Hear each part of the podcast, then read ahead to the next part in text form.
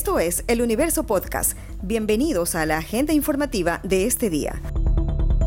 Hoy es jueves 11 de noviembre de 2021. Lo saluda Juan Pablo Pérez. El tema sobre el precio de los combustibles volvió a quedar sin un acuerdo en el nuevo diálogo que mantuvieron el gobierno y las organizaciones sociales aglutinadas en el Parlamento Plurinacional de los Pueblos. En dos o tres semanas se volverán a reunir. El presidente de la Confederación de Nacionalidades Indígenas de Ecuador, CONAIE, Leonidas Isa, dijo que hay mucho avance pero no hay acuerdo respecto a su propuesta de que se congele el diésel a un dólar con 50 centavos y la gasolina extra a 2 dólares con 10 centavos por cada galón. Otras propuestas de la CONAIE son la moratoria en el pago de créditos productivos, el bajo precio de los productos campesinos, el problema minero, la flexibilización laboral y la aplicación de los derechos colectivos. En el Palacio de Carondelet, Isa mencionó que hubo avances en algunas de ellas. Decimos al país, después de tener todo lo que ha significado ataques, especulaciones por nuestro espíritu democrático, hemos venido aquí para demostrar que queremos un diálogo con resultados a las cuales hemos llegado a tres acuerdos. Uno, en los seis puntos y avanzado en muchos temas. En el tema de los combustibles, el gobierno nacional revisará de manera interna lo que pueden trabajar. En ese sentido, este colectivo aspiramos que en los 15 días podamos tener la respuesta frente al tema de los combustibles. Por su parte, la ministra de Gobierno, Alexandra Vela, se refirió a las coincidencias que hubo en seis puntos. Hemos llegado a alcanzar tres acuerdos de seis puntos que han sido planteados. Tenemos todavía unas diferencias de opinión, menor grado en dos de los, de los seis puntos adicionales y una en la que todavía tenemos que hacer una revisión interna que es el tema de los, de los combustibles y manejaremos de nuevo un mecanismo de diálogo para llegar a una definición de estos temas, más o menos en un lapso de entre dos y tres semanas. La US Clinic en San Borondón empezó a colocar la dosis de refuerzo anti-COVID a su personal médico y estudiantes. Desde este jueves se vacunará a adultos mayores que sean familiares de alumnos y exalumnos. Deben inscribirse en las redes sociales de la Universidad de Especialidades Espíritu Santo US.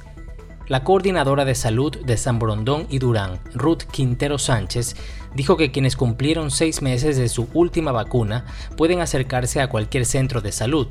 En San Borondón hay cuatro y en Durán nueve. Recibirán dosis de AstraZeneca mientras en algunos planteles particulares de Guayaquil desde el miércoles se aplican las segundas dosis a estudiantes de 12 a 17 años, en un plan conjunto de los Ministerios de Salud y Educación. Los alumnos llegan con sus representantes. La reunión entre transportistas urbanos y representantes de la Agencia de Tránsito y Movilidad ATM no tuvo resultados, por lo que continúa la paralización de la mitad de la flota de buses en Guayaquil. Los choferes piden el aumento del pasaje que vale 30 centavos de dólar.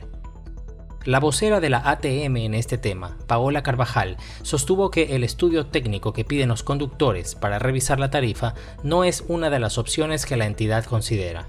Bueno, aquí lo primero que hay que recordar es la génesis del problema. ¿no? Este problema nace con un incremento en el combustible definido por el gobierno nacional. Entonces, aquí lo que el gobierno nacional esperaba que esto se traspase al bolsillo ciudadano y definitivamente esa no es la postura del municipio de Guayaquil ni del ATM. En efecto, nosotros hemos planteado alternativas de compensación y vamos a seguir trabajando en esas alternativas. De hecho, hay una segunda reunión que se va a dar la próxima semana en la que vamos a ir explorando qué otras podrían ser. En relación al valor la tarifa. No está previsto un aumento, esa es la verdad. Lo que nosotros estamos recordando al sector transportista es que hay dos tarifas, digamos, aprobadas en Guayaquil, una de 30 y una de 35. Y en la medida que exista un incremento en el servicio, se puede acceder a la tarifa de 35 que ya se viene cobrando en, en algunos buses en la ciudad de Guayaquil. Entonces lo que hay que buscar es que aquellos buses o aquellas rutas o aquellas cooperativas que estén interesadas en mejorar el servicio, pues se acerquen para ver, eh, para que nosotros podamos verificar o validar ese servicio y ellos puedan acceder a una tarifa ya autorizada de 35. Entre los transportistas, la aspiración es que se efectúe un estudio técnico con miras a que el pasaje suba entre 10 y 15 centavos de dólar. El sector argumenta que la pandemia ahondó su crisis ya que la demanda de pasajeros se redujo. Un tramo del malecón Simón Bolívar de Guayaquil se convertirá en una especie de jardín este fin de semana en el primer Festival de las Flores. Más de 400.000 distintos tipos de flores cultivadas en Ecuador cubrirán esculturas y vestidos montados en maniquíes. La actividad será este sábado y domingo de 9 de la mañana a 10 de la noche en la explanada de los presidentes, a la altura de la calle Aguirre. El ingreso será gratuito y se controlará el uso de mascarilla y el distanciamiento físico. La presidenta de la empresa municipal de turismo, Gloria Gallardo, detalló todo lo que habrá en esta exposición al aire libre. Es un evento único para vivir una experiencia inolvidable. Se trata de 150, 148 esculturas que van a ser decoradas todas con flores, 150 artesanos que participan en la decoración, es decir, lienzos en madera, en hierro forjado, que se convertirán en obras de arte. Y tenemos 12 vestidos de alta costura, 30 bicicletas decoradas totalmente, unas total y otras eh, parciales. Tenemos 100 coronas que van a hacer aquí una, un recorrido en donde la gente va a poder ver el honor y el respeto que representan estas coronas acompañadas de, eh, de la Marina, de la Armada y por supuesto de cadetes del almirante Illingworth también. Rosas, mini rosas, claveles, margaritas, girasoles, aliento de bebé, lirios, crisantemos, alelíes, avecillas, y follaje como suculentas, hiedras y pampas serán parte de la exhibición en la que participan 150 artesanos de 5 florerías y 10 diseñadoras. El representante de los artesanos florales, Raúl Maiza, destacó que esta es una oportunidad para mostrar la habilidad y talento que hay en Guayaquil y en todo el país. Acá netamente, eh, como le digo, para que el público vea que no solamente en el extranjero hay esta clase de, de expositores, sino también, mire, hay el talento nacional. Eh, aquí estamos de varias ciudades, eh, los dueños de las florerías y los trabajadores, pero somos, somos guayaquileños sumamente de corazón porque nos ha abierto las puertas como, como usted nos sabe.